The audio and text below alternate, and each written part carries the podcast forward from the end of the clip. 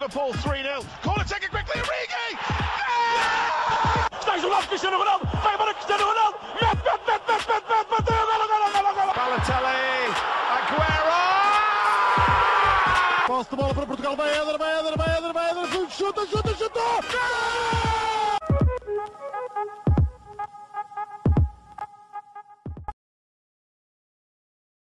Sejam muito bem-vindos a mais um episódio do podcast O Spanenka.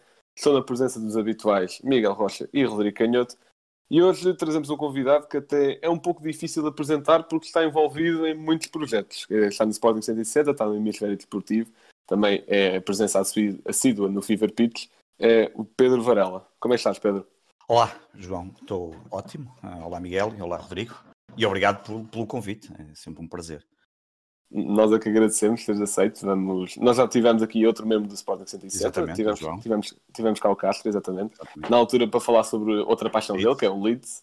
Mas agora vamos falar sobre o Sporting. Eh, Faz sentido trazer alguém de Sporting 160 para falar sobre isso. Também, já agora dar aqui, se calhar às vezes dá azar celebrar aniversários antes, mas já que estamos a, a falar, a falar assim, na próxima segunda Sporting 160 faz 4 anos e dar aqui esta nota de parabéns, que é preciso uma grande dedicação por parte dos três para deixar este projeto com tanto tempo. Exatamente. Bem. É uma marca engraçada. Sim. Bem, agora falando da época do Sporting, eh, nós estamos a, eh, se não me engano, à nona jornada, ou à oitava, aliás, oitava jornada, sim. Sim. E, e o Sporting é líder do campeonato, sim, está a acontecer. Eh, não sei se é para durar, mas está a Foi acontecer. preciso vir uma pandemia. Uma pandemia, exato. É, Sim, como o ano sim, 2020 está a ser tão estranho, até o Sporting lidera. Ah, e e arrisca-se a passar o ano em primeiro lugar, que para mim será talvez a primeira grande vitória desta temporada, mas já falaremos disso. Sim, exatamente. Normalmente, pronto, há muito aquela piada de Sporting que só dura até o Natal. O Natal, e epá, ainda por cima agora o Marcelo quer cancelar o Natal, portanto vamos ver eh, se cance- cancelasse era bom. Pronto, eu agradecia.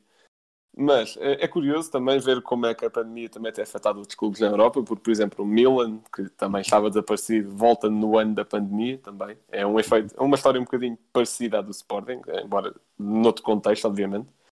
Mas é importante também falar de- das expectativas que havia na pré-época, com as entradas e saídas. Uh, Pedro, o que, é- o que é que tu esperavas do Sporting vendo as transferências e também como o plantel estava a montar e também através dos amigáveis, obviamente? O que é que tu esperavas antes do campeonato começar? Hum, eu, eu esperava que no mínimo fizéssemos eh, melhor que na época passada, eh, que não era muito difícil, dado, Exato. dado o, o que nós, o que nos aconteceu na época passada, uma época absolutamente Um miserável. recorde de derrotas numa época, por exemplo. Derrotas, jogos eh, para esquecer, eh, eh, foi, foi um desastre, aquilo não havia vontade.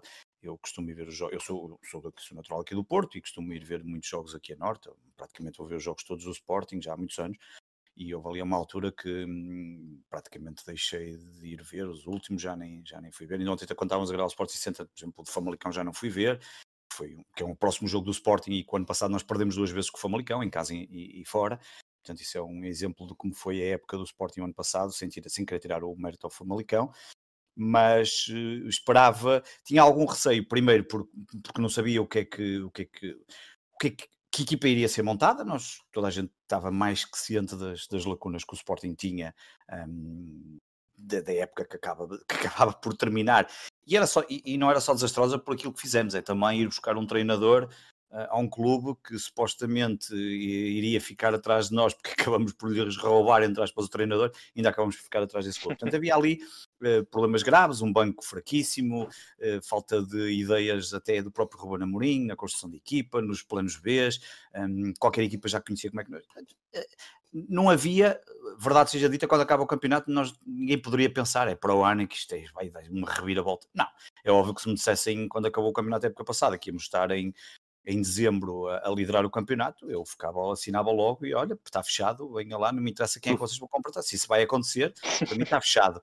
Um, agora, quando é, que depois percebe-se claramente também aqui, porque são vários momentos. Nesse primeiro momento, o que eu penso é, ok, vamos, vamos fazer, o- vamos tentar fazer melhor, temos que fazer melhor. E o, e o melhor para mim, eh, eh, eh, a esta época tem uma importância adicional do terceiro lugar poder dar acesso à Liga dos Campeões. Portanto, no mínimo teria que ser eh, esse potencial terceiro lugar pá, por, todo o respeito que o Braga merece e pelo excelente trabalho que tem sido feito ao longo dos anos a diferentes, em diferentes quadrantes, seja na área da comunicação, no, no marketing, um, mesmo na, na área comercial, eu, eu, e mesmo o trabalho do presidente, que é uma pessoa que eu não, não aprecio e acho que é um fanfarrão, mas a verdade é que. Eu, eu acho que nenhum sportista aprecia. Sim, eu acho que na realidade ninguém aprecia por causa de todo aquele seu estilo, não é? Um, uma Sim. pessoa daquelas que tem, a, uma, que tem a casa dele no nome da empregada, portanto já se percebe o estilo de, enfim, que, que, que, ali aquele tipo de pessoa é. Mas, mas a verdade é que construiu ali uma equipa e eu gosto muito mais do Vitória porque trabalhei em Guimarães e tornei-me até sócio durante sete anos. Mas a verdade é que ele construiu ali um Braga eh, bastante interessante e capaz de, de pá, fazer boas exibições, ainda agora contra o Leicester para, para, para a Liga Europa. E enfim, há, está ali uma equipa muito bem sedimentada. Mas para mim, no mínimo, temos que ficar em terceiro nesta temporada. Uh, longe de mim pensar nesse momento Pá, Porto e Benfica vão estar melhores, o Porto nem, nem, precisaria de mexer muito e não ia mexer por causa do fair play financeiro e das questões financeiras. O Benfica, eh, estávamos perfeitamente de acordo, acho que, era, acho que era natural ano de eleições, é preciso um, novos jogadores, é preciso chegar em vedetas, jogadores com, com dimensão europeia e acabam por, por fazê-lo, não estará a corresponder àquilo que certamente querem os adeptos do Benfica, eu percebo isso, mas a verdade é que estavam Porto e Benfica estavam muito mais à frente e portanto também não podemos, uh, por muito que eu queira que o Sporting seja campeão todos os anos e que lute pelo menos, eu já não digo ser campeão porque campeão nós não podemos, não podemos, não depende de nós, mas pelo menos lutar pelo título todos os anos, era impensável que pudéssemos atingir o nível de Porto e Benfica. Depois começaram a chegar alguns reforços e é, para mim, há aí uma mudança radical. Toda a gente que ouve o Sporting 160 sabe perfeitamente as minhas posições em relação à direção.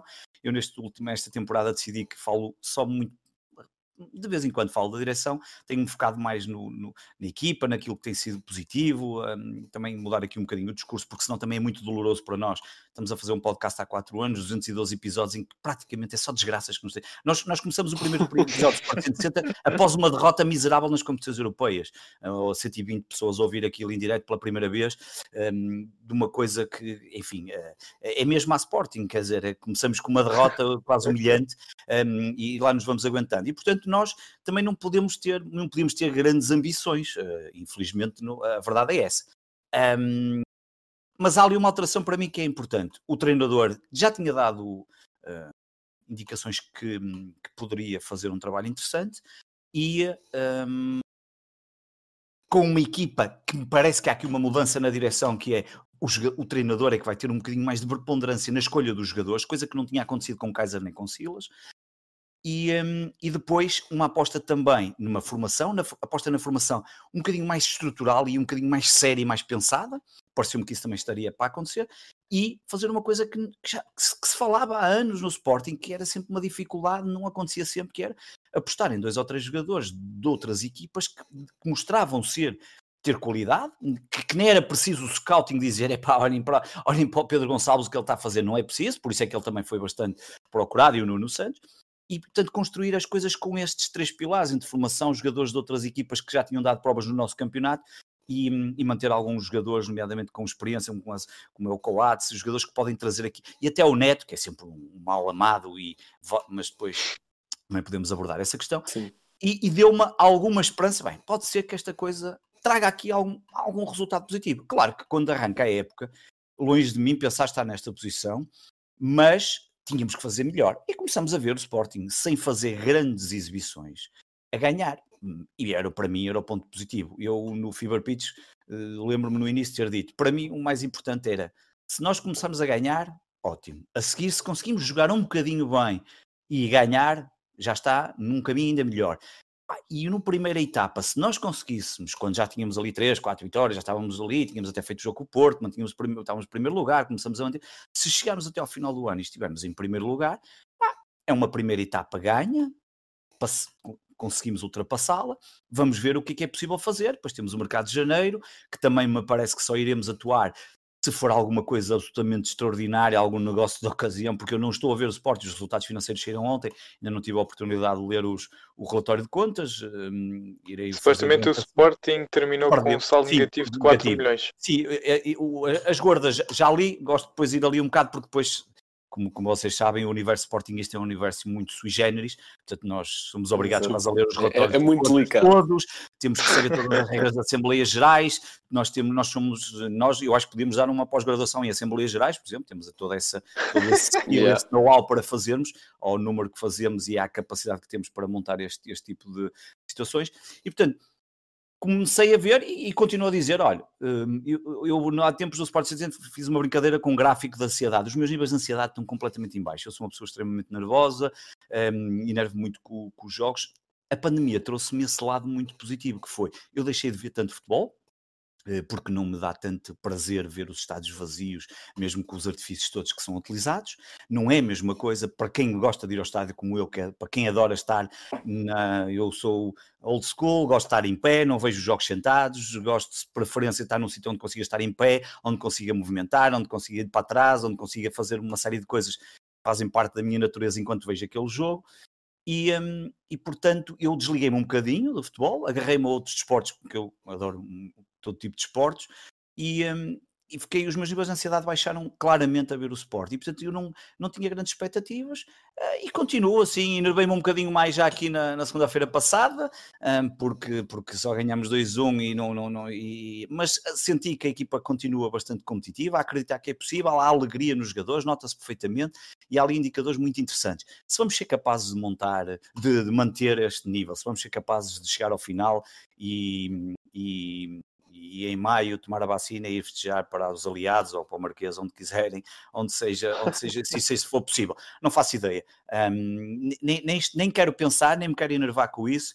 Quero ver a equipa crescer. Tenho visto coisas muito positivas, que iremos falar certamente aqui, um, mas nunca esperaria, à oitava jornada, como há pouco tu disseste, estarmos com sete vitórias e um empate, empate contra o Porto, 2-2 em Alvalade, ser, termos o melhor, uh, mais golos nos últimos 30 anos, em termos defensivos somos, somos a melhor defesa do campeonato, enfim, isso não contaria, e, e, neste momento, a par do Braga, somos a única equipa que nos últimos cinco jogos, para o campeonato, ganhamos os cinco jogos. Uh, nem Porto, eu, eu estou habituado a olhar para o gráfico do Benfica atual dos últimos cinco jogos e, e, pensar que é o Sporting.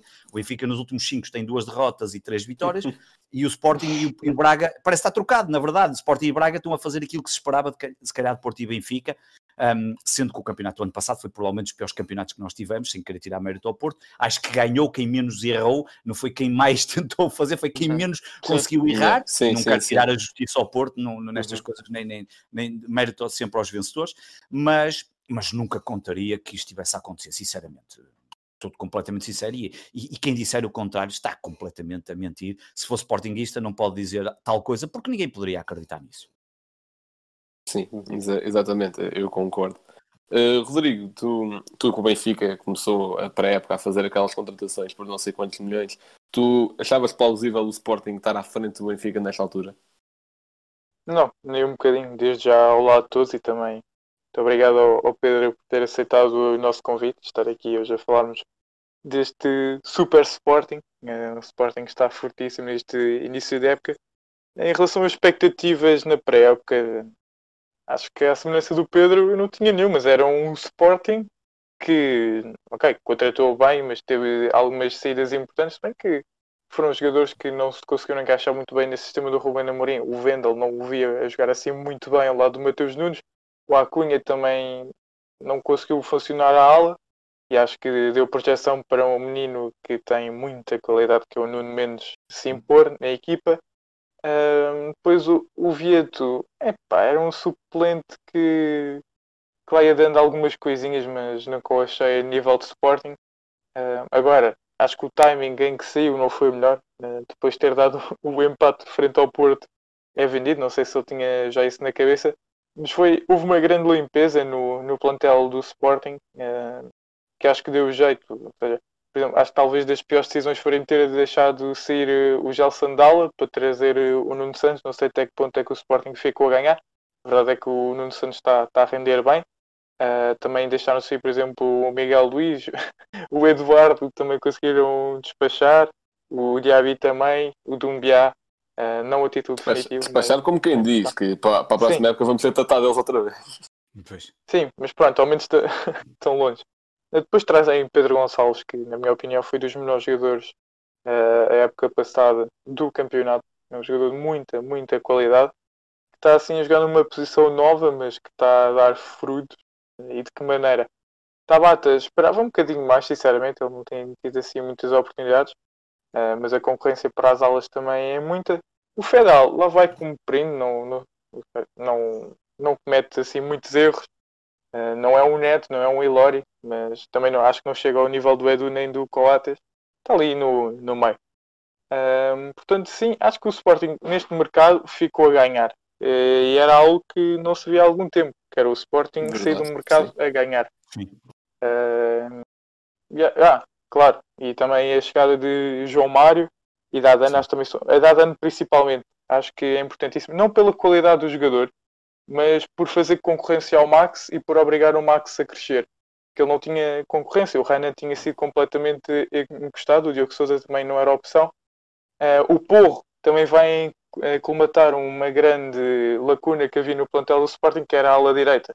Já há vários anos mais... essa lacuna. Sim, sim, mas ou seja, como ala, porque o Restovski não jogava sim, mal a sim, lateral, claro. mas quando chega o esquema Ruben Amorim, nem, nem Camacho, nem, nem o Ristovski consegue inteirar nessa posição. Uh, Antunes, epá, acho que não faz cócegas ao Nuno Mendes, mas sim, acho que fica a ganhar o Sporting com este mercado. Sim. Uh, Rocha, pronto, o Pedro já, já ficou aquela ideia de que o Porto não podia mexer muito, ainda teve de vender alguns jovens por causa do fair play financeiro. Mas qual é que. Ah, era... só uma nota, desculpa. Diz, diz, diz, diz. Acho talvez das piores decisões, mas eu não sei como é que. Eu, acho que não cheguei a ver o Rosier jogar a aula, mas a verdade é que o Besiktas neste momento está em quarto lugar na Liga Turca. O Rosier tem sido titular e tem feito boas exibições ao serviço da equipa turca. Portanto, não sei se talvez para o ano uh, o Sporting conte com ele. Não sei. Vamos ver. Desculpa. Sim, não, não faz mal, foi pertinente, não te preocupes. Uh, Miguel, o que é que tu achavas que, ou se achavas que o Sporting poderia fazer cócegas ao Porto que tinha acabado de ser campeão nacional?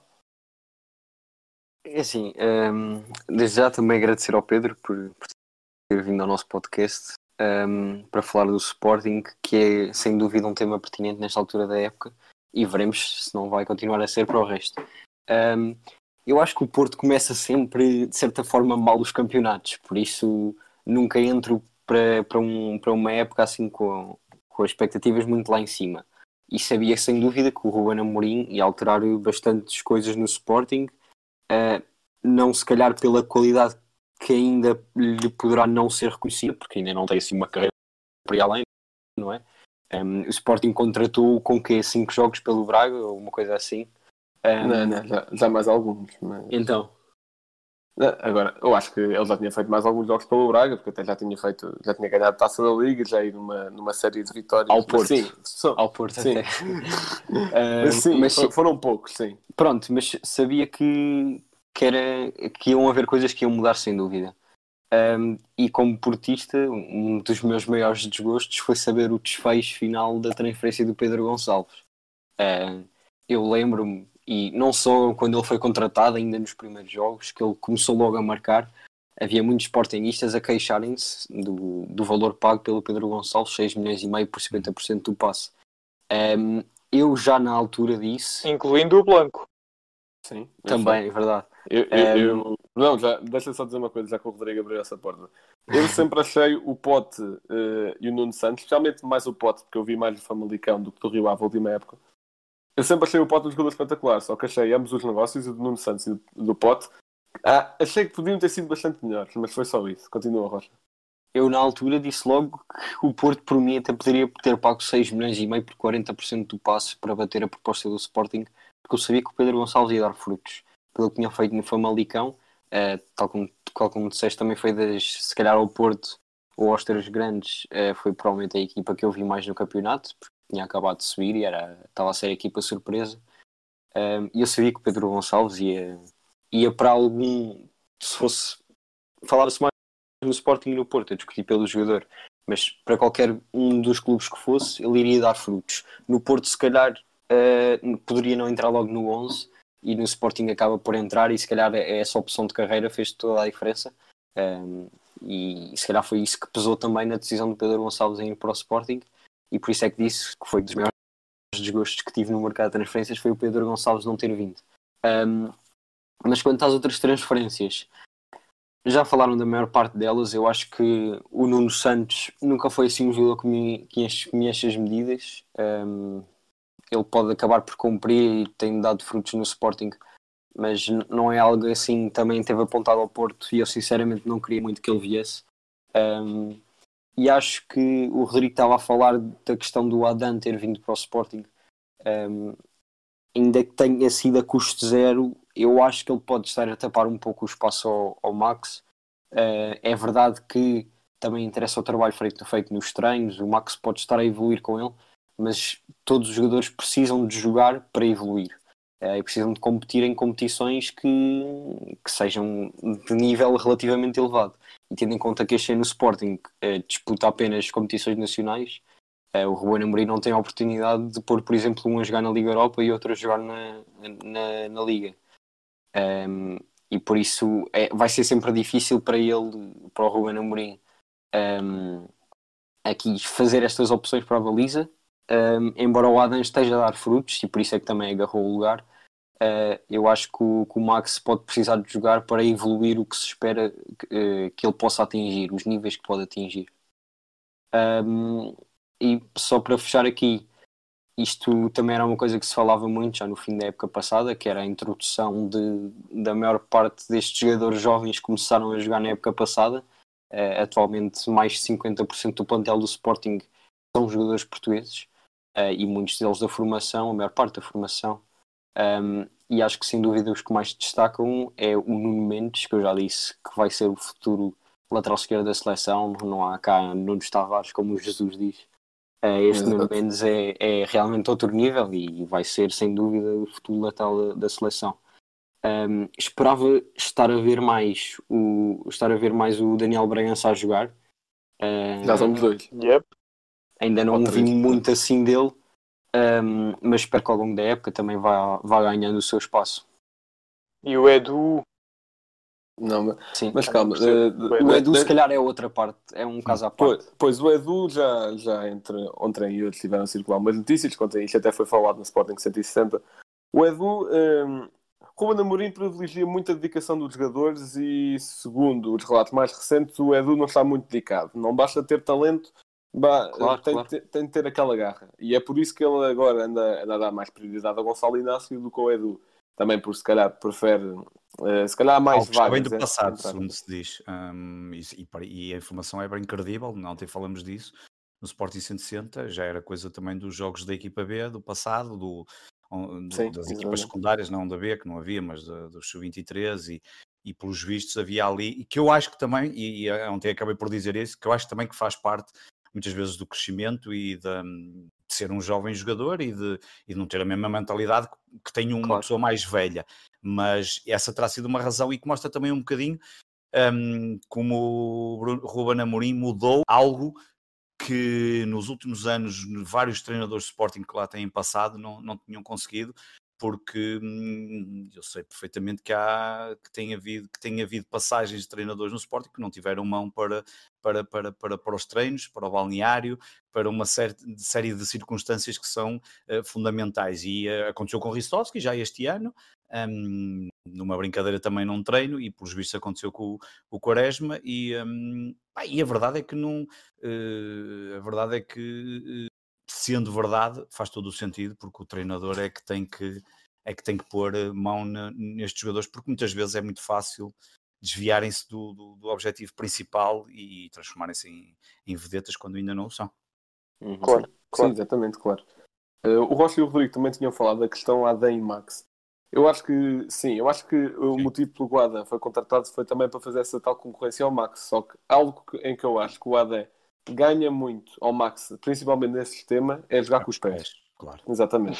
Sim. é. Que é algo que, pronto. Eu temos que exagerar, eu tenho algum receio desse sistema, porque já, sim, já sim, vejo ir muitas vezes a bola lá e eu estou a ver. E já nos correu mal em Santa Clara, eh, nos Açores. Por exemplo. Sim, já, eh, já não correu assim tão bem, mas, hum, mas esse é um ponto muito importante porque eu, eu, eu, gosto muito do Max. O Max já foi nosso convidado no Sporting 160 e, e contou lá algumas histórias absolutamente fundamentais para perceber o que é o Max e o que é que ele cresceu, o que ele deve ao Sporting, como ele próprio disse, palavras dele. Um, e como o Bruno Fernandes era o grande amigo dele e, e, a, e a, referência dele. Um, mas a verdade é que, do ponto de vista de, do crescimento, era preciso alguém um, com mais maturidade, com, com maturidade Sim, para ajudar o crescimento. Uh, no passado tínhamos Rui Patrício, que era um, e o Rui Patrício, por exemplo, é um bom exemplo que passou uh, as passas do Algarve para chegar onde chegou no Sporting, não é? Toda a gente se lembra dos primeiros anos de Rui Patrício no Sporting, o quanto ele foi altamente criticado. Eu, eu sim, sim. à vontade, já o disse. Eu lembro perfeitamente dos primeiros jogos, tenho textos escritos no meu blog, onde não percebia como é que ele era titular e os erros que ele cometeu, e depois um, ele acabou por ter ali uma força mental, não sei se de alguma forma alguém o terá ajudado internamente, não sei, mas esta coisa do, de um guarda-redes mais maduro é, é absolutamente fundamental e eu acho que o Max tem muito a ganhar. Agora, também entendo que se não lhe derem oportunidades este ano, ou pelo menos, não sei, até janeiro, não sei, eventualmente, por exemplo, uma coisa que eu já disse, meter, meter uma equipa, meter-no na, na, taça de Portugal e também na taça da Liga, não acho que não faz sentido estarmos a, a, a manter o Adam na, na, na taça da Liga. Eh, às tantas, se ele não continuar a ter oportunidades, se calhar mais vale um, rodar por uma equipa que, que, tenha outra, que possa, com, com, que ele possa ser titular. Mas eu acho que o Adam nesse aspecto trouxe, e, e, é responsável também, faz parte, porque é responsável pela defesa e está também incluído na, na parte defensiva, é responsável por aquilo que, que que esta defesa tem feito, que, é, que é, um, que é, sim, que é uma sim, coisa claro. Só no Sporting, reparem que eu tenho visto as, as, inúmeras discussões que já vêm praticamente desde o início do campeonato. O Sporting assenta em quatro jogadores, digamos, de, é, de forma mais simples, assenta ali em Adão, Neto, Coates e Fedal. Fedal e Neto têm sido altamente criticados e pela maior parte dos, sim, dos, sim. dos Sportingistas já tinha sido tudo trocado e já tinham entrado outros dois e já tinha... E na verdade é impossível justificar a saída deles quando o Sporting defensivamente não, não tem estado uhum. mal e sofre dois golos, dois deles uh, sofre dos, dos golos que sofreu, dois foram contra o Porto. A verdade é que Neto traduziu também tem dentro, dentro do balneário um peso muito importante, como já foi afirmado por outros jogadores e como se percebe até nas próprias declarações que ele teve. E o ano passado ele foi dos poucos que a seguir algumas exibições miseráveis deu a cara e deu de uma forma muito importante e ativa. E, uhum. e, às vezes isso ajuda muito. Uh, claro que a qualidade quereríamos, nós quereríamos todos bons jogadores, mas às vezes isso até acaba por ser importante para, para, para a construção de, um, de uma estrutura sólida e, e, é impossível o Ruben Amorim mexer numa estrutura que está a funcionar bem. Ou pelo menos vai dando resposta. A, eh, a mexer é quando falhar. E neste momento falharam, ok, em Santa Clara, mas, mas quer dizer, a equipa não, não vai, isto não vai ter que falhar, eh, senão, senão os adversários também nos marcavam gols e isso não vai acontecer, como é óbvio. Sim, exatamente. O Max ainda só jogou para, para a Taça de Portugal, não foi? Sim, sim. sim. contra o Sacavenense, exatamente. exatamente. Ah, eu, eu já fui guarda-redes, mas ou seja, fui de formação, não fui uhum. nível profissional, e acho que uma coisa muito importante num guarda-redes é a voz de comando. E acho que, não sei, isto pode ser algo completamente inconsciente na cabeça dos centrais, mas ter um miúdo de quê? O Max tem 21, não é? Ter que sim, um miúdo de 21 anos a dar ordens para centrais todos acima o Coates não sei se tem 30, mas vá perto da casa dos 30, uh, não sei se até que ponto é que faz confusão. Sim, mas esses, Agora, esses guarda-redes guarda de formação, esses guarda-redes de formação já vêm com muita escola disso. E podes comparar, por exemplo, também ao Diogo Costa, que a par do Max uh, tem vindo a, a, fazer todos, todos os calões da seleção nacional. Eles têm muitos anos de comandar defesas e acho que isso percebo o que estás a dizer, que os, pode haver uh, se calhar defesas centrais que não respeitam, entre aspas, mas isso, o à vontade com que eles falam para a defesa, acho que combate isso na perfeição. Sim, sim ok. Sim. Mas, eh, ou seja, mas teres na retaguarda, na tua retaguarda, o Barreto já jogou no Atlético, já chegou a finais de Champions, quer dizer, não sei se ele estava lá. Claro que não era titular, uh, mas o facto de ter lá estado e ter jogado com grandes jogadores, e, ou seja, ter jogado no Atlético já, já diz tudo, não que o Atlético seja uma grande potência, mas é uma equipa muito forte. Uh, e era suplente do Oblak, ou seja, um, um dos melhores guarda-redes do mundo neste momento. Uh, ou seja, esse estofo que ele também traz, mas sim, acho que o que distingue muito os dois é a qualidade de jogo com os pés e acho que os treinadores de formação no Sporting têm de começar a meter os guarda-redes a jogarem um bocadinho mais à frente para, para treinarem, porque Rui Patrício e, e Max não são de longe especialistas a jogarem com os pés. E a saírem da baliza também, por exemplo. Claro. Mas, eh, pronto, não, o Sporting já fazia uma grande época, isso não, isso não é discutível, acho eu. Eh, tem tudo vitórias, tirando o empate com o Porto, que foi obtido da forma que foi, pronto. E eh, a derrota com o Las Clins, que essa sim foi uma derrota bastante pesada, que nos custou a Liga Europa. Pedro, como é, como é que foi? Em primeiro lugar, nós até se calhar até vínhamos com uma certa esperança, tínhamos ganhado os dois primeiros jogos, a equipa não estava a jogar mal, era um adversário que nós até já Sim. conhecíamos, Sim, havia se calhar uma Sim. certa expectativa. Como é que foi ver isto? Não, eh, eh, eu até fiquei, eu até fiquei um bocadinho chateado porque a forma como muita gente abordou eh, esse assunto, porque epá, eu, eu, eu tenho 45 anos e estou muito habituado a, ahm, a, a ver eh, a importância das competições europeias é enorme. E, ahm, e eu, para mim, ficar fora das competições europeias é, é, é algo que me perturba um bocadinho e fico bastante. Ah, mas agora temos mais possibilidade, vamos ter mais dias de treino, assim, uma aquela desculpa absolutamente miserável. Mas fiquei Sim. muito triste porque hum, a abordagem ao jogo foi. eh, Eu, eu até quero acreditar que foi um ponto de viragem, se calhar, e que foi um abre-olhos um ponto de viragem eh, na abordagem que Ruben Amorim tenha feito. Não sei se aquilo serviu para falar com os jogadores, não foi, imagino que sim. Um, foi, foi, foi miserável e, e a mim custou muito ver a equipa fora das competições europeias. um, e mesmo que me digam, ah, mas agora eh, só jogamos 7 em 7 dias e temos vantagem sobre os outros, e é verdade que temos, claro que sim, desse ponto de vista sim, mas ainda por cima, num ano em que sabemos que não vai haver praticamente receitas de bilheteira, nem que vai, nem, e que não vai haver apoio no estádio, que não vai haver uma série de coisas que estão relacionadas do ponto de vista financeiro com a ida de- aos estádios, seja em casa, seja fora, hum, pá, perder aqui algum dinheiro, eh, perder importância na Europa. Nós cada vez temos menos, menos importância na Europa. Nós não vamos às Ligas de Campeões, que é, na prática, a montra que mais importa, hum, digamos, para os clubes que querem ter afirmação, nomeadamente, pá, digamos assim, o, Porto e Benfica, talvez numa segunda liga, numa segunda liga, não é? Porque obviamente os principais são aqueles que na prática estão sempre presentes a partir dos, de- do- dos quartos de final para a frente, e o Porto, por exemplo, nesse aspecto tem, tem conseguido sempre, ah, e está a caminho de mais uma, de uma presença na Liga dos Campeões, que, que é quase o seu mínimo, é chegar ali aos quartos de final, depois a coisa começa a ser mais difícil, porque jogamos, jogamos neste caso joga o Porto contra equipas que têm outra dimensão e outra, hum, outro poder financeiro para, para, para, para, para, para, para construir equipas e portanto a coisa torna-se mais difícil. Mas é, para mim é, é triste ver o Sporting fora, ver aquele jogo como, é que, como aconteceu, eh, muito mal perdido, hum, uma exibição, a pior exibição da temporada, hum, e, e a única coisa que realmente hum, no meio disto tudo é ao menos é olhar e dizer "Oh, pá, ao menos o, o Ruben Amorim tire partido disto e que os jogadores possam descansar e, estar de uma, porque por exemplo uma coisa que se notou ano passado no final da temporada é que nós, nós, nós jogávamos 40 ou 50 minutos e depois aquilo estourava por todo o lado, a equipa hum, porque depois também não tens um banco como acontece este ano, hum, não é? o ano passado tu olhavas para o banco, "Quem- é que vais meter? Mas quem é que tudo ali queres meter? Às vezes até na brincadeira até ser mais bom meter o Paulinho, que era capaz de fazer mais qualquer coisa do que qualquer um dos jogadores. E tu ficavas a olhar e dizias, o que é que tu vais meter? Este ano, e por exemplo, em relação a isto, na semana passada discutiu-se muito se Pedro Marques devia ter ido ao banco depois de ter marcado os dois golos na Taça de Portugal e que seria um prémio. Ok, até poderia ser interessante, mas quem é que tu ias tirar do banco para entrar o de Marques? Os outros também têm feito por isso, não são titulares, mas têm merecido estar no banco. Portanto, já há uma diferença em relação à época passada, mas fiquei triste porque não estamos presentes nas competições europeias, no mínimo na Liga Europa, como deveria de ser natural, de poder eh, ter alguns jogos euro- europeus, mesmo com a porta fechada, de poder hum, e tentar ir o mais longe possível.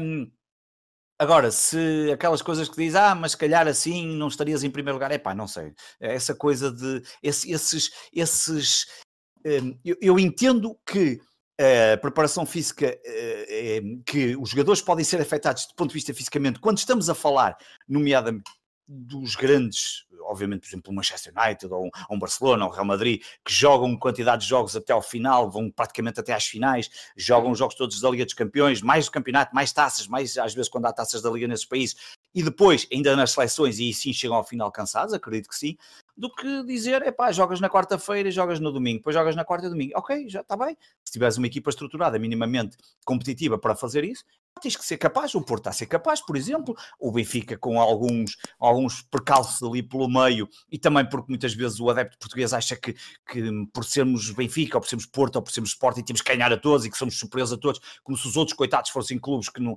que não, que não percebem nada disto, não é? Por exemplo, o caso da abordagem do Rangers, e, e é, um, é, um, bom exemplo, um, uhum. e portanto e, e, isso custou-me um pouco de, desse, em relação a isso, custou, eh, não, não, não, fez sentido ter sido eliminado, ao menos que agora se tire a vantagem de, de, de fisicamente podermos só jogar, digamos, de, de, semana a semana e pelo meio, já que já estamos nesse registro, Pá, na taça da Liga, esqueçam lá isso, metam para lá os Bs, os miúdos, isso levaria aqui uma discussão de, de, de, reformulação da taça da Liga, que é uma coisa que também eh, aqui em Portugal gosta-se muito pouco de discutir e de reformular e de estruturar as coisas como devem ser, um, mas era uma competição que também deveria ser reformulada. Uh, e na taça de Portugal uh, vão colocando os outros, outros jogadores, não digo não, não jogar, com, não jogar com, com da mesma forma que se jogaria para a taça da Liga, porque a taça de Portugal é uma competição para se respeitar, é uma competição absolutamente fundamental, um, mas dar oportunidade, se calhar, a alguns jogadores, como aconteceu, um, embora hum, quanto ao Sacabenense, eu acho que o Ruben Amorim não facilitou muito, meteu ali um ou outro, mas a coisa foi quase como se fosse um jogo para o campeonato e um, como se fosse a primeira divisão. Mas fiquei triste, obviamente, por ter sido eliminado por uma equipa que me parecia claramente ao nosso alcance. Fizemos o pior jogo da temporada um, e cheguei mesmo, lembro perfeitamente de, de falar nesse dia à noite com, com o meu avô, que é quem me tornou sportinguista, uh, com quem continuo a falar todos os dias que o Sporting joga, embora quando perca, quando perde os jogos, às vezes já deixamos para o dia a seguir porque já, já é mal demais, mas hum, lembro-me de ter dito, tipo, eu, eu, não quero acreditar, mas cheguei, cheguei a olhar para aquilo, pareceu-me que estávamos a fazer de propósito, para perder, claro que não aconteceu, eu não acredito nessas teorias, o universo Sportingista tem muito esse, esse, esse, essa, essa lógica e basta recuar 2017, 2018 na Madeira quando, quando se acharam que, que, que, fomos que jogamos para perder e que, que a coisa e que Jorge Jesus fez de propósito e é um plano entre o Vieira e o Jesus para eliminar o Bruno Carvalho e eu estou perfeitamente à vontade, quem me conhece sabe que eu até votei Bruno Carvalho nas três vezes. Um, e portanto um, fiquei fiquei triste. Não, não. Eu, para mim, as competições europeias têm uma importância uh, fundamental, não só de crescimento do clube, e, e, qualquer direção que esteja num grande como Porto, Sporting e Benfica, tem que olhar para as competições europeias e dar o devido empenho, porque porque os clubes sabem que precisam daquilo, precisam da exposição que aquilo traz, um, e, e, portanto, e essa exposição depois uh, vai levar a outras questões, sejam elas comerciais, financeiras, seja ela depois daquilo, além do, do prémio financeiro, não é? Basta ver o avanço que Porto e Benfica só de arranque para a Liga dos Campeões receberam 20 ou 25 ou 30 milhões, ou quanto é que foi, o Porto já não sei quanto é que já leva com as vitórias e com, com marca de pool e essas coisas todas, isso dá muito jeito, um, e, e, depois, claro, depois não podemos chegar ao mercado de verão e dizer, é pá, Porra, não conseguimos contratar um gajo de 3 milhões. Pois não conseguimos, nós não uhum. temos dinheiro. Se os outros recebem 30 ou 40 milhões todos Sim, os anos, nos últimos 10 anos, como é que nós podemos competir com isso? É impossível, não, não há milagres. Uhum. Sim, exatamente. Uh, Miguel, tal como o Pedro tinha destacado, o Porto é presença assídua na Liga dos Campeões e e normalmente, pronto, as últimas campanhas têm sido bastante positivas, com oitavos e quartos de final até, eh, só perderam para o Liverpool. Agora, esta campanha também está, está a ser bastante positiva até agora, com uma grande exibição em Manchester. O resto ganharam todos os jogos, acho eu. Sim. E o que é que achas, em termos psicológicos, porque em termos de qualidade de plantel isso é algo muito subjetivo, mas o que é que achas que se podia pegar no Porto e que possa faltar ao Sporting para, ter, para voltar a ter essa genica europeia, talvez? Uhum. Uh, falando da visão portista, eu acho que o Porto já é um clube estruturado uh, e com visões europeias, ou seja, nós a época passada, quando não nos apurámos para a Liga dos Campeões, depois de termos sido eliminados pelo Krasnodar, uh, foi aquilo que ele descambou por completo, as contas ficaram todas alteradas, ou seja, há sempre a expectativa todos os anos e faz o plano anual a contar com as competições europeias. e por isso é, é uma estrutura completamente diferente. Uh, e eu concordo com a visão do Pedro de que, embora haja ehm, este período de descanso que faz toda a diferença, e por cima este ano, onde as competições europeias estão a ser back-to-back -back todas as semanas, uh, não é como em anos anteriores, onde havia duas, três semanas de intervalo. Um, ehm, o, o, espírito europeu e, e, a ambição de jogar na Europa faz sempre toda a diferença em todas as equipas, qualquer que seja essa, essa equipa. E portanto, o Sporting ter sido eliminado na Liga Europa é verdade, fica com mais tempo para descansar os jogadores, para preparar os próximos jogos. Uh, tempo esse que o Futebol Porto e o Benfica se calhar não têm tanto, um, mesmo em termos de deslocações, Sim, como aconteceu este fim de semana. na... Sérgio Conceição disse ontem na conferência de imprensa que gostava de ter os jogadores a 75% para o jogo de hoje. Claro, claro. E o que aconteceu este fim de semana, se calhar também é o extremo do que pode acontecer nas competições europeias. Isso não acontece todas as semanas. Que é viajar, por exemplo, neste caso, para Marselha, vir para o Porto e depois ter de viajar novamente para os Açores, tudo num espaço de três dias. Claro que isto é o extremo do que pode acontecer. Mas depois, se calhar, é este, este cansaço pode ser, de certa forma, compensado com o prazer que é jogar na Liga Europa e, no caso do Porto, esperemos passar a, a, a fase de grupos. Uh, e completando também o que o Pedro estava a dizer, o Porto, por exemplo, este ano, se passar a fase de grupos, já fica com 60 milhões no bolso. E 60 milhões logo, especialmente no, No momento, no, do plano, Porto, no é? momento do Porto, que toda a gente E num conhece. momento de pandemia, não é? Exato, que é sempre Exato. importante. Isto, como estavas a dizer, de, dos cortes todos financeiros, principalmente de bilheteira, que houve, eh, é, é uma, uma diferença completa ter eh, retorno financeiro da Europa e não ter. Eh, e, portanto, isto, a Liga Europa, acho que não compensa em nada ficar de fora. Um, claro que também é, é completamente diferente um, o dinheiro recebido pelos clubes que jogam na Liga Europa e na Liga dos Campeões. Agora, uh, dinheiro é sempre dinheiro, não é? Eh, mais vale jogar de de Liga Europa do que não jogar nada, uh, ainda que isso signifique mais algum cansaço. E eu acredito que, por exemplo, no caso do Ruben Amorim, como tem sabido gerir os jogadores, de certeza que iria saber também gerir o plantel e, e conseguir jogar várias competições ao mesmo tempo. Uh, Rodrigo, pronto, em termos de qualidade de plantel, na- eu, eu próprio fiquei assustado no início da época quando vi as contratações do Benfica. Tu achas que o principal fator para o Benfica, neste momento, estar atrás do Sporting eh, para a Liga, é se calhar a, a maior facilidade do Sporting no calendário ou tem mais alguma coisa a ver com o fator interno do Benfica? Não, eh, eu não queria falar do Benfica, que eu estou um bocado traumatizado com o que está a acontecer este ano. Ahm, mas acho que é bom para o Sporting, eh, neste sentido de programação dos jogos e preparação para os jogos estarem fora das competições europeias. Claro que é vergonhoso, não é? Uma equipa da dimensão do Sporting não, não estar numa Liga Europa sequer. Mas eu, eu, eu- eu gosto muito de comparar as coisas e não é a primeira vez que o, que o Sporting perde por 3 frente ao Lask. Já o ano passado Sim. o Sporting não perdeu 4-1 frente ao Lask, mas levou 3-0 ah, na Áustria. Sim, mas sim. deixa Eu só dar uma nota. É importante dizer que, o- que no 3-0 nós tínhamos a equipa toda rodada e que este foi com a equipa titular. Pois, essa é que Sim, foi a grande sim, diferença. sim, sim. E eles estavam a jogar Claro. muito melhor. Sim, também, sim, sim. também. E eu, eu gostei muito da equipa do Lask quando jogou frente Sim. ao Sporting. Sim, quando, sim. quando, quando houve o Sporting Lask, que eu fui ver ao estádio e gostei muito de ver este Lask, que era uma equipa totalmente desconhecida para mim, não fazia i- ideia quem era. E tinha, tinha uma massa adepta Aliás, nós ganhamos esse jogo e é até um pouco injusto para eles, quase que eles fazem uma exibição, não é? Estás a falar desse jogo, não é? Do que ganhamos, ou estás a falar do Sim, eu, eu não queria, Não, compa- eu não queria comparar. Sim. Sim, mas eu, eu não queria comparar com esse. Eu, eu gostava de só dar aqui.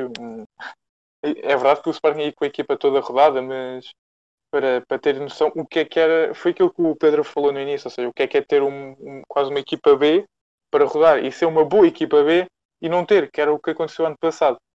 Ah, em que estavam nomes no 11 titular como Rezé, Camacho, Eduardo, o próprio Miguel Luís, Ilori, Borja. Epá, portanto é bastante grave. E depois, é claro que jogaram com, com 10, jo- 10 jogadores neste jogo em que levaram 3-0, que o Renan foi expulso. Mas o jogador mais rematador foi o Camacho com dois, com dois comandos. O jogador que conseguiu fazer mais desarmes foi o Ilori. Quem conseguiu fazer mais passos foi o Ilori. Quem sofreu mais faltas foi o Eduardo. Sim, eh, mostra a qualidade. É- é ou bastante falta grave. dela. Era é bastante grave eh, o que acontecia no ano passado. E este ano é uma equipa muito mais equilibrada. Não, não percebi sinceramente o que é que aconteceu eh, ao Sporting. Eh, o, o, o, e dizer o Leipzig. O Lask é uma, uma equipa que joga, joga bem, joga francamente bem. Não tem jogadores que se destacam muito. Talvez o, que se destaque mais seja o Trauner. o central, O central. que sim. já o ano passado tinha marcado ao Sporting, voltou a marcar. Ele é fortíssimo no- nos lances de bola parada, mas não há assim nenhum jogador que se destaque. Talvez só o irmão do Sabitzer, que nem é titular. Quer dizer, nem sei se é irmão, mas eram idênticos. Que eu me lembro, eles eram idênticos eh, e têm o mesmo nome. Mas é, é- é uma equipa que eu acho que é muito semelhante ao Rangers. Ou seja, consegue jogar com processos simples e no contra-ataque e resulta.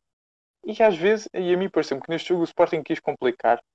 Ahm, é uma equipa que teve o TT titular ah, na posição mais de avançado direito, que foi aí rodando com, com o Vieto, o TT que inclusivamente marcou. Mas depois acho que era um meio campo que não funcionava muito bem, que era o Matheus Nunes e o Vendel.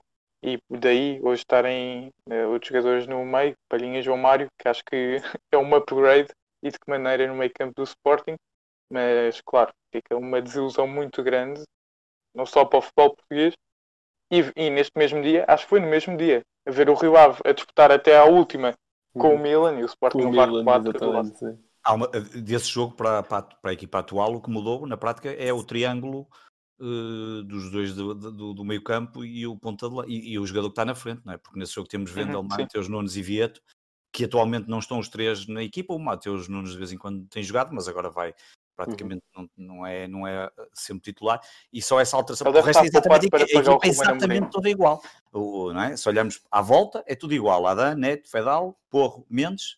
Tiago Tomás, ok, também muda ali, mas, mas ele tem jogado, e Nuno Santos. É, claro que aí o Pedro Gonçalves faz toda a diferença estar na equipa e se E calhar ele se nesse jogo ainda, ainda estava com pouco ritmo tinha Exatamente. tido Covid. Covid, exatamente.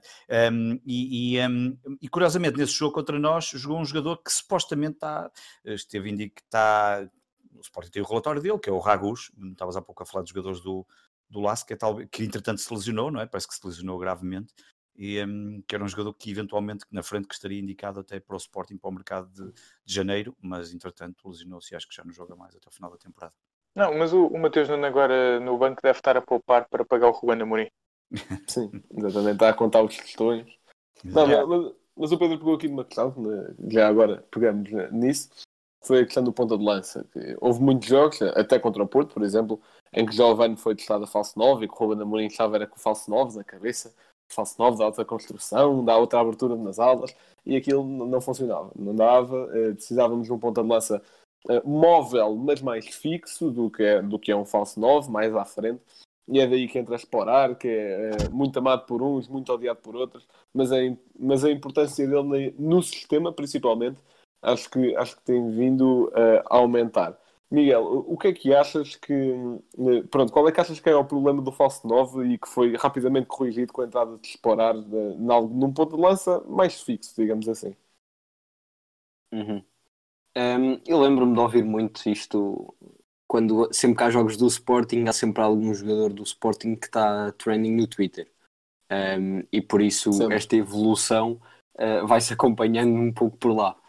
Um, como o Pedro estava a falar do, dos jogadores desse triângulo que jogou no, no jogo contra o Lask, um, o do, do ano passado, do Vieto, a ponta de lança. E isto é um ponta de lança com muitas aspas, não é?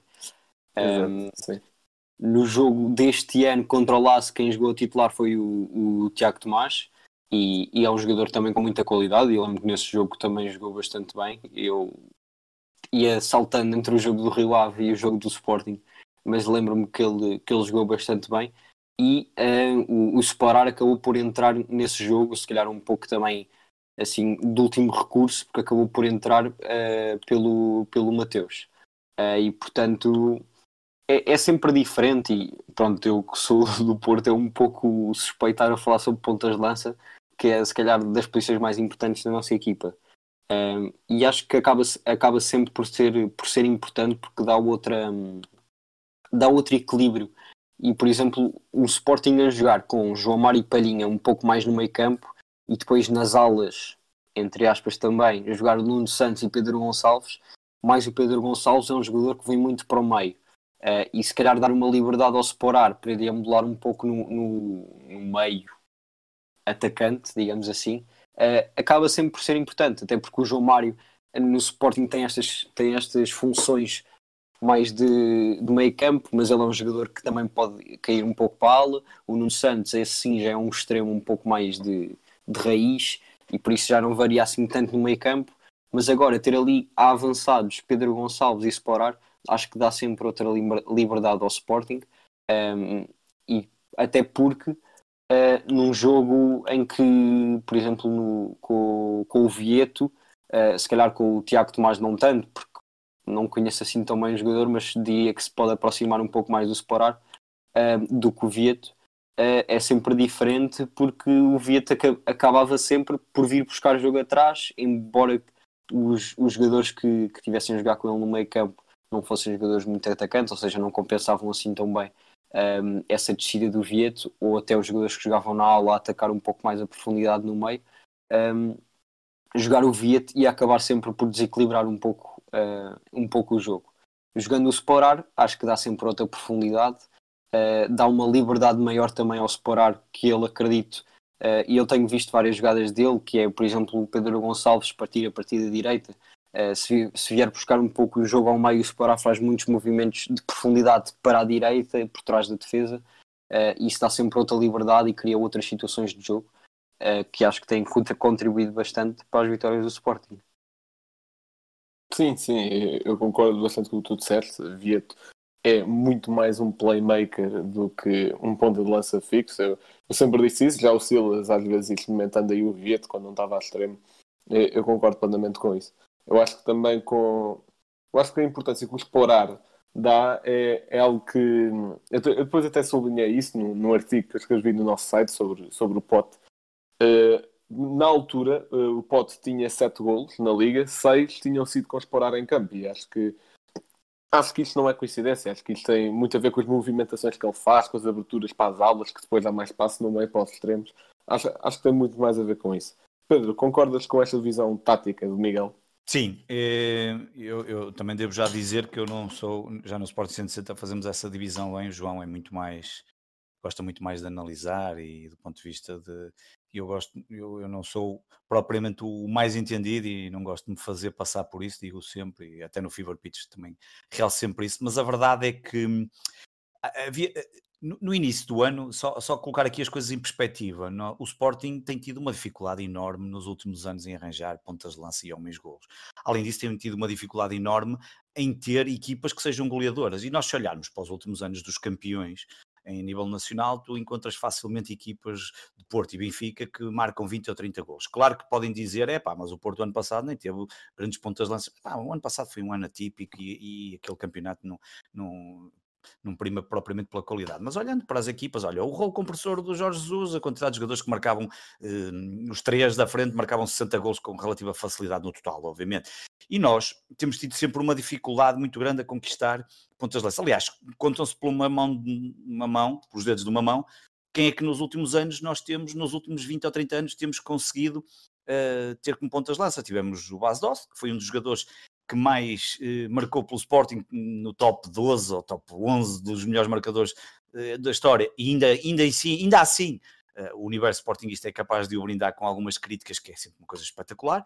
Depois temos Slimani, uh, olhamos para trás, temos ainda Slimani, temos o Freddy Monteiro, mas já não marcou assim tantos, mas pronto, o Freddy Monteiro, depois Lietzen e talvez a Costa. Deve ter sido para aí os cinco últimos grandes pontas de lanças que o Sporting teve, um, talvez me esteja aqui a falhar algum pelo meio, Claro que depois podemos sempre contrapor, é pá, mas o Sporting nos últimos 30 anos tem marcado golos, uh, marcou mais golos do que em qualquer uma das outras temporadas. É pá, sim, ok. 2020 também é o ano do Covid. Um, há sempre exceções à regra. Um, está a acontecer, provavelmente. E está a acontecer porque ele fez realmente essa alteração. Mas para fazer essa alteração, é preciso recordar que o Ruben Amorim foi um bocadinho teimoso. E o Ruben Amorim muda ali um bocadinho, muda contra o Porto, e conseguimos ainda ir buscar o empate, quando o Vieto entra e muda contra o Gil Vicente, que estamos a perder aos 80 minutos. Um, e, e, conseguimos dar a, a, volta, porque se esse jogo. Sendo esse, esse, é um jogo. Ex exatamente, esse jogo é o, talvez o jogo que mudou o figurino do Sporting, porque não só ganhamos, porque se temos perdido esse jogo, não sei o que é que poderia acontecer, porque se não, enfim, a história se calhar era escrita de outra forma, mas Uh, o Sporar, se me disseres assim, o Sporting tem um problema de um ponta de lança, claro que tem. O Sporting devia ir a janeiro e contratar um ponta de lança. Agora, também não vai contratar um ponta de lança como, como aquele celebrano em que estava tudo a fazer F5 e refresh no browser à espera que viesse um grande pinheiro, um grande contratação e aparece-nos um jogador que eu já nem me recordo o nome. Aquilo foi, vieram outros jogadores quaisquer e foi um desastre na época, foi na altura do Godinho Lopes. Portanto, nós, nós uh, sabemos que precisamos de, de de, de, um ponta de lança, mas também é preciso que, o, encontrar e que funcione bem. Um, para isso também é preciso que o scout funcione bem. Tu há bocado, eu até notei aqui, tu há bocado falaste aqui no início do programa do Milan. O Milan uh, renasce fruto de um trabalho muito interessante que está a ser feito nos últimos um, nos últimos 5, 6 anos. Uh, e eu recomendo, já recomendei isto várias vezes, mas não me canso de recomendar. Há um artigo fantástico sobre o renascimento do Milan e como é que foi o crescimento estes últimos anos no Milan no The Athletic. Aliás, o The Athletic está agora com uma, com uma promoção fantástica de, de, de, de um, um, euro por, por mês, são artigos fantásticos. Eu não ganho nada com isto, estou a fazer promoção, mas não ganho nada com isto, é só para avisar.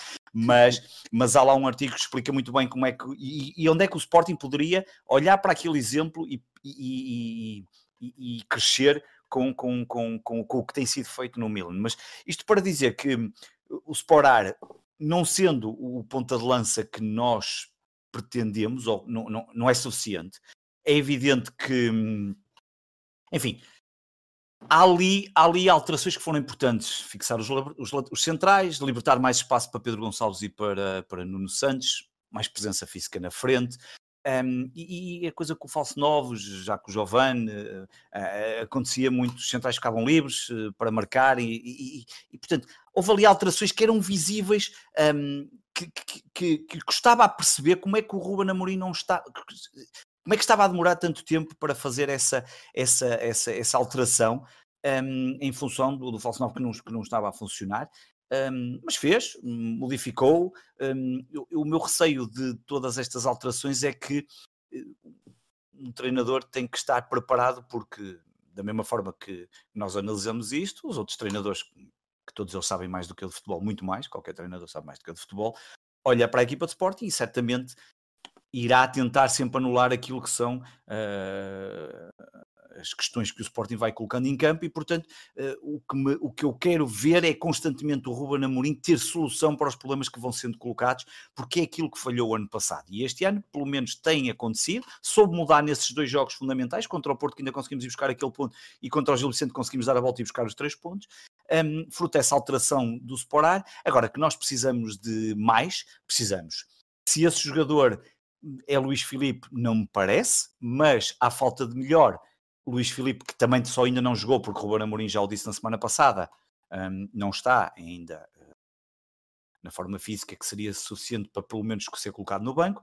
Uh, e, e, provavelmente no, no, no, mercado de inverno teríamos que ir buscar alguém. Por isso é que eu acho que é muito importante em janeiro essa tal estar em primeiro lugar era importantíssimo para depois nós sermos cirúrgicos no, poten no potencial contratar de alguém para as lacunas que temos, talvez o central. Um, e pelo menos o central e o ponta de lança, eu diria que são aqueles dois que podem, enfim, mas eu o central ainda se calhar vou dar aqui de barato porque, porque o Sporting não pode, não, não, não, quer dizer, nós não podemos, nós não podemos embarcar naquela coisa de gastar 40, 50 jogadores por ano e depois nem sabemos onde os vamos colocar. Nós tivemos que colocar uma série de jogadores a torta e a direita, alguns até foram oferecidos, não é? Esta direção acabou por os oferecer porque nem conseguia colocar os jogadores. Um, mas é evidente que Sporar é curto, é um jogador que tem que tem, que tem técnica, que consegue que, que, eu acho que está a ser um bocadinho mal amado por algum universo sportinguista.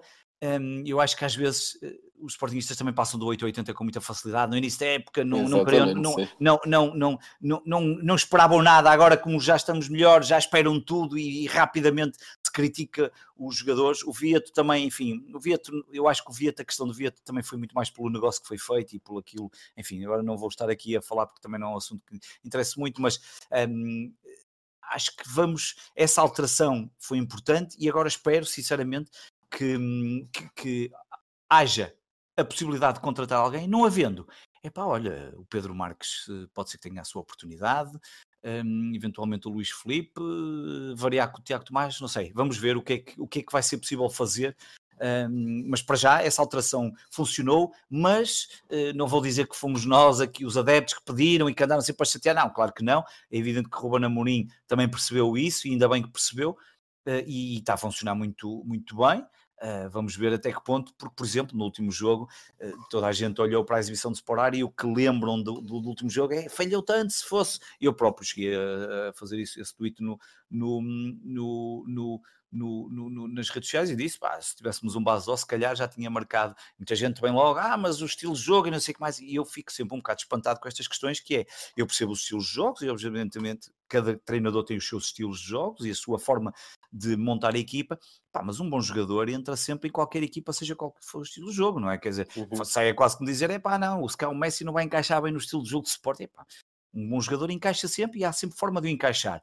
Agora, é, que nós precisamos de, de alguém porque, porque ontem referiu uma coisa muito importante, Pedro, no, no Sport Center, Pedro Gonçalves tem andado a marcar muitos golos, muitos já estão a lembrar o Bruno Fernandes, mas eu também disse uma coisa que, e continuo a manter essa, essa, essa, essa, essa questão, que é, eu não quero Pedro, eu quero Pedro Gonçalves parecido com o Bruno Fernandes no sentido das boas exibições e daquilo que toda a gente reconhece a Bruno Fernandes, mas não quero o Pedro Gonçalves parecido ao Bruno Fernandes do Sporting no ano em que o Bruno Fernandes saiu, que era o homem que carregava a equipa, quando jogava a equipa jogava, quando não jogava a equipa deixava de jogar. Isso eu não quero, eu não quero uma dependência tão e grande. o negócio também não pode ser igual. Pois, eh, pois é, é, Bem que este negócio ainda acho que vai ser pior. Duvido o negócio do, eu, olha, eu e o João já lançamos isso no Sporting 160. Quem quiser que faça o trabalho de investigação e que veja como é que o negócio do Pedro Gonçalves foi feito pelo Sporting, há ali muito por onde pegar. Enfim, não, não vou estar agora a perder muito tempo nisso, as coisas irão se saber. É evidente que ele, do ponto de vista uh, desportivo, está, uh, é um jogador importante, é, é um. É um é um ativo muito interessante. O negócio podia ter sido feito de outras condições, claramente que sim, um, no futuro iremos ver. Claro que nós vendemos mal o Ruben Fernandes, ai, o Ruben Fernandes, o Bruno Fernandes, e, um, e mas, mas, pronto, enfim, não, uh, não vale a pena agora olhar para, para, para trás e olhar para, para, para, para, as pessoas que estão à frente do Sporting, porque há ali uma falta de competência em algumas áreas estratégicas, mas enfim, um, é o que é. Pois, exatamente. Uh, Rodrigo, concordas com esta visão também do Pedro e do Miguel em relação ao explorar e ao falso 9, etc? Sim, uh, acho que é um bom. Eu gosto muito de comparar uh, jogadores e acho que um bom termo de comparação para explorar é o Seferovic. E para surpresa minha, uh, Seferovic, acho que em termos gerais, uh, tem mais golos do que, do que os. Ou melhor, em termos de carreira, o Sporar tem uh, mais golos, mas é preciso ter muita atenção onde os marca. Ele começa a sua carreira, o Sporar começa a sua carreira no Interblock, onde faz 24 jogos e marca 11 golos, numa equipa em que o estádio leva 500 pessoas, uh, joga na primeira divisão da Eslovénia, uh, portanto, parece-me a mim que não é das maiores potências da Eslovénia. Depois passa para talvez aquele que seja o maior clube da Eslovénia, o Olimpia de Ljubljana, onde não marca mais de 20 golos por época. Uh, depois acaba por ir para o Basileia, onde no total de duas épocas faz 26 jogos e consegue marcar um golo. Uhum. Uh, a média época 16-17 é emprestado ao Arminia Bielefeld, uh, onde faz 10 jogos e marca 2 golos. Depois vai para a Eslováquia, para o Slovan Bratislava, onde estava até o Sporting contratar, onde aí tem talvez a fase mais brilhante da sua carreira. Um, em 2018-2019 marca 34 gols em 36 jogos. Um, depois, na metade da época em que o Sporting o compra, tem 26 jogos, 20 gols. Portanto, são estatísticas muito boas. Agora, em clubes que disputam campeonatos maiores, ou seja, por exemplo, o Sporting joga num campeonato totalmente superior ao da Eslováquia, tem 7 golos na temporada 19-20 em 18 jogos. Uh, na época 2021, em 10 jogos, tem 2 golos. Claro que nem todos como titulares. Mas, por exemplo, Seferovic no Benfica, esta época tem mais um jogo, mas tem o triplo dos golos. Tem 11 jogos, 6 golos. Um, e acho que até o Seferovic consegue marcar eh, mais, mais gols que o, que o Sporar. Agora sim, compreendo as pessoas que dizem que é importante para o estilo de jogo, que é um jogador que dá muita largura, dá muitas aberturas. Nisso também o Seferovic faz, mas depois toca na bola e é o que é. Uh, acho que o, o, como dizem os brasileiros, acho que o Sporar tem mais toque de bola que o, que o Seferovic, claramente. Agora, acho que o Sporting precisa de um ponta de lança pragmático, como, como sabem, eu gosto muito do Haaland. E acho que é isso que falta ao Sporting. Um jogador que dê projeção à equipa, mas depois precisa um, dois toques para marcar. Acho que é isso que falta ao Sporting. Sim, claramente. Se quiseres, se quiseres podes organizar um crowdfunding para o Sporting contratar o Haaland, eu não me importo. Mas- Não, não, obrigado. Uh, mas pronto, aqui no- numa, vá, numa questão mais final, eu acho que outra coisa também muito importante para o Sporting estar onde está agora é a mentalidade e a mensagem passada por Ruben Amorim. Porque sim, já falámos sobre isso, que ele às vezes é- pode ser muito exigente com os jogadores. Eu acho que este nível de exigência está bom, mas há malta que o acusa disso. Pronto, é uma opinião e é válida. E, e também, só que acho que esta mentalidade de vamos jogo a jogo, e é isso que importa, nem estamos a olhar, nem estamos a olhar para os lugares da tabela. E ele próprio até disse numa conferência de imprensa há pouco tempo que só se, só se considera candidato ao título a dois minutos de- do fim da última jornada se ainda se mantiver em primeiro. E Mas eu tu que essa é queres que isso mentalidade- continue a correr bem ou não? Não, sim, é o que eu estou a dizer. Eu acho que essa Então deixa o fazer o trabalho dele. Não, o que eu estou a dizer, eu acho que isto é bom. Mas, Rodrigo, o que é que achas com esta mentalidade? Será que é algo que falta mais ao Jesus? Porque também é uma mentalidade muito oposta. O Jesus diz logo sempre: é para lutar pelo título, é para lutar por todas as Pá, eu não competições. quero falar do Jorge Jesus aqui, Sim, mas está bem, chateado. é um termo de Vou comparação. falar de Ruben Amorim, até porque esteve no meu clube e acho que era quase um, um treinador e, um, e o bobo da corte, como se costuma dizer, que propriamente jogador.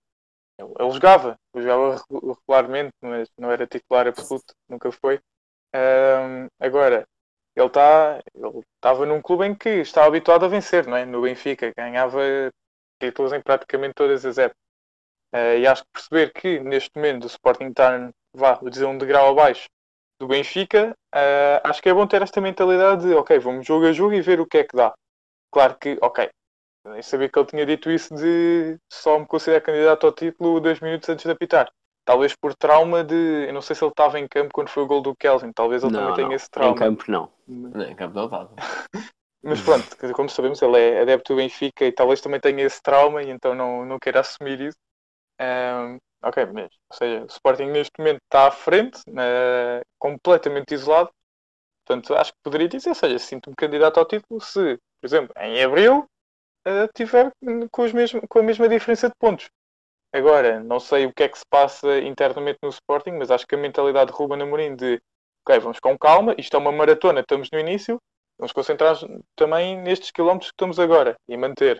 E acho que, acho que é bom para o Sporting, ou seja, o Sporting tem um plantel muito jovem, uma média de idade de praticamente 25 anos, é muito baixa, e é só 25 porque tem lá vários jogadores com, com 30, que também há muitos jogadores de 18. Ah, ok, isto não fez sentido o que eu disse, mas Mas, mas é mais ou Ah, menos, mas eu vou perceber a ideia, é isso. Sim, é é isso, é isso. Ou seja, é uma equipa muito jovem e dizer à equipa: Ok, nós em, em maio estamos no Marquês, vamos ganhar isto tudo, isto é tudo nosso. É epá, não, acho que é bom para os miúdos. eh, calma, jogo a jogo e, e é também: Ok, perdemos este, tudo bem, calma, há mais. Não de: Ok, perdemos este, somos os piores e agora é lutar para não descer a divisão. Não, ou seja, estou onde estou e é para lutar onde estou. Sim, sim, eu concordo completamente com a tua opinião neste tópico. Uh, Pedro, o que é que achas desta mentalidade adotada por Ruben Amorim? O Ruben Amorim tem, tem, tem, sim sido bastante elogiado pela forma como tem eh, falado nas suas conferências de imprensa, no pré-jogo e até no pós-jogo, e, e- e desse ponto de vista foi. hum, e, e recordo mais uma vez que no, acontece também nos outros clubes, mas no Sport acho que acontece um bocadinho mais. Tudo é levado ao limite, todas as palavrinhas, portanto é preciso ter um cuidado. Aliás, nós destituímos um presidente que começou por questões de comunicação e de Facebooks e posts, nós, nós somos de extremos em, em- analisamos tudo e mais alguma coisa. Mas a verdade é que o Ruben Amorim nesse aspecto trouxe aí ah, alguma da alguma hum, alguma forma, de- porque muitas vezes há um, o conteúdo é bom, a forma de comunicar, há sempre esse problema, mas ele trouxe aqui ah, alguma estabilidade que, e o Miguel disse uma coisa muito importante, temos ali muitos jovens e, e tão depressa é preciso colocar os jovens em sentido, como tão depressa é preciso colocá-los ah, com os pés bem assentes na terra. É óbvio que o Sporting dizer ou não se é candidato ao título, essa coisa também é um bocadinho. O Sporting tradicionalmente tem que ser candidato ao título. Agora, não acho que seja relevante para uma discussão. Então agora já é, e agora já é, e, e a darem por estar todas as semanas. Não. O Sporting continuar a fazer o seu trabalho. E o seu trabalho é, não é óbvio que não é dois minutos, ele disse a dois minutos o fim eh, para ir para o. Não, é óbvio que à medida que vai se aproximando do final, se mantiver a posição, claro que entra nas contas do título. E é isso que, para mim, para mim o Sporting tem que ir caminhando e ele tem que ir mantendo os pés assentes no chão, que é, vamos etapa a etapa. Para mim, não, não sei quais são as etapas dele, mas para mim a primeira etapa é, como eu disse no início do programa, passar o ano em primeiro lugar. Seria um ponto do ponto de vista histórico, importante por causa de tudo aquilo que se fala do Natal, do Sporting, essas coisas todas. Seria também uma, uma quase um ponto de viragem completamente, uh, quase 180 graus, porque o ano passado estávamos completo, em dezembro estávamos afastados de todas as competições e já, e já estávamos todos fartos sportinguistas do Sporting, na prática se, na altura se fechássemos o clube, entregássemos as chaves e voltássemos só a reabrir em maio, acho que ninguém ficava chateado com isso, e, e portanto neste momento é ir etapa a etapa, há de chegar a uma altura que a coisa é evidente, não é preciso perguntar, é evidente. Se chegarmos ali a março, abril, ou meio dúzia de jornadas para o fim e estivermos nesta posição, ou pelo menos ali a lutar pelos primeiros lugares, é evidente que, estamos, que somos candidatos a tentar ser campeões, porque a coisa seguiu esse caminho. Agora, eu acho que ele aí tem feito um, um trabalho importante de manter alguma alguma calma, alguma concentração também dos jogadores, evitar algum ruído, eh, e as coisas vão-se fazendo, é evidente que é jogo a jogo, já sabemos, já o Scolari também tinha a mania do mata-mata e jogos, cada jogo era uma final, um bocado por aí, o Sporting também cada jogo acaba por ser um pouco uma final, porque eh, o meu maior receio é não saber, pá, eu não, eu não quero. Eu gostava, mas isso não vai acontecer, que o Sporting ganhasse jogos todos até ao final do campeonato. Há de haver uma altura que nós não vai correr bem.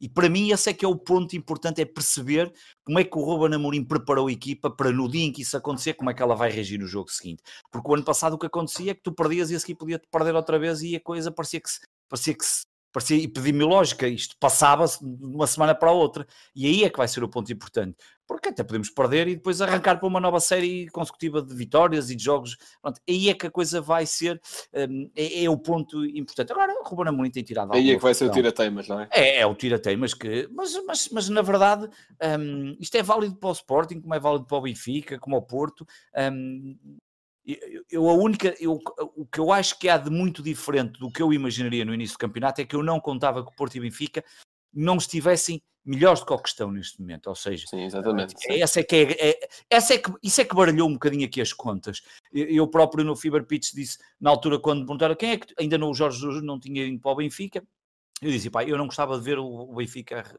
o, o Jorge Jesus regressar ao Benfica. Um, por um lado, eu sou um fã do, do Jorge Jesus em termos de trabalho, não em termos de, de, comunicação. Já sei que há aí uma nova polémica, mas não, enfim, não, não, não é para agora aqui para a chamada, mas do ponto de vista de interessa mais as competências dele.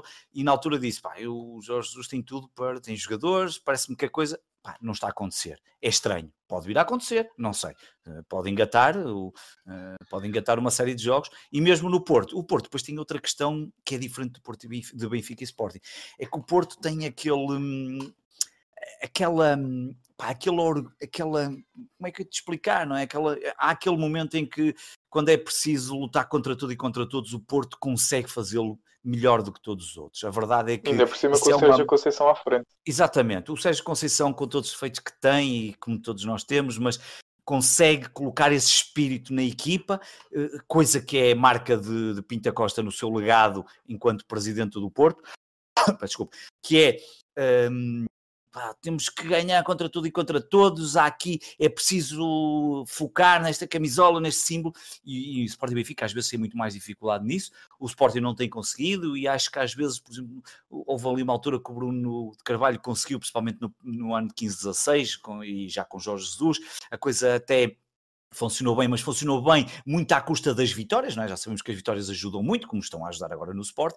No Benfica a coisa também é muito, é de luas, é, é, nesse aspecto é muito parecido com o Sporting. Repara que ainda ontem vimos exatamente o que se passou no, com o Sporting aqui há uns tempos atrás, vimos a equipa a ser recebida no aeroporto da Madeira, vocês viram as imagens e aqueles uhum. insultos e não sei o que mais, a saída, bem, enfim, aquela coisa toda. Claro que no Porto também isso acontece, mas depois há ali uma blindagem que me parece que às vezes acontece no Porto. Isso, isso não está a acontecer hoje no Porto, nem está no Benfica, que é o que está a ser estranho, e o Ruben Amorim vai mantendo ali, pá, vamos, vamos ver, vamos ver como é que as coisas vão correr, e há de haver uma altura que naturalmente a coisa se, se, se, se concretizar, estaremos a lutar pelo título. Se não se concretizar, pois lá cá estaremos para analisar o que é que correu mal e o que é que pode ser melhorado.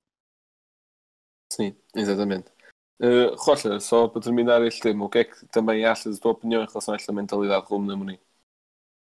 Bem, eu de certa forma percebo e acho que, que, este, que este discurso que ele tem pode acabar por ser um sistema de proteção uh, tanto do plantel como se calhar de baixar as expectativas dos adeptos. Embora ele não possa proibir os adeptos de sonhar com o campeonato, não é? Um, isto, esta situação fez-me fez lembrar muito, um, penso que foi há duas épocas atrás, num, na véspera de um, de um Porto Braga, em que o Sérgio Conceição disse que o, Braga, na altura, acho que penso, estava em segundo lugar uh, e estava a jogar bastante bem. O Sérgio Conceição disse que, era, que o Braga era um candidato ao título e, e o Abel Ferreira ficou todo ofendido. Uh, eu acho que isto, principalmente num clube como o Sporting, acho que ser candidato ao título tem de ser uma coisa natural uh, à entrada para cada época, embora já saibamos todo o historial que o Sporting tem nas últimas épocas. Ainda assim, tendo em conta o seu tamanho, tem de ser uma coisa natural.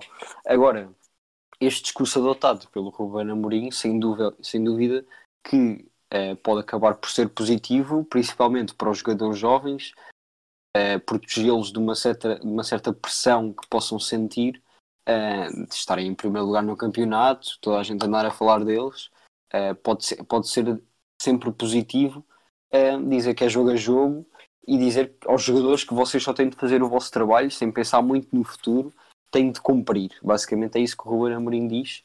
Uh, não se pode não se pode criticar, não é? Cada treinador tem as suas uh, as suas formas de liderar. E se esta é do Ruben Amorim e é a que está a resultar, porque é que ele também haveria de mudar? Uh, Sim, portanto, é assim, acaba sempre por ser, por ser um pouco discutível, sem dúvida, Uh, e pode haver, e eu percebo adeptos do Sporting que queiram que, por exemplo, o Ruben Amorim assuma que o Sporting é um candidato ao título. Uh, eu, no meu caso, uh, claro que não consigo falar por um adepto do Sporting, mas eu gostaria sempre que o meu treinador assumisse que é candidato ao título, ainda que sempre com alguma precaução e nunca com, por exemplo, o espírito de Jorge Jesus de que vamos jogar o triplo e vamos ganhar a todos. também não é isso, obviamente. E estamos a jogar 3 vezes 0 é 0 uh, mas, mas sempre com aquele, com aquele objetivo bastante fixo e bastante. E eu acho que é sempre bom para os adeptos sentirem que o objetivo é tangível, ou seja, que é possível.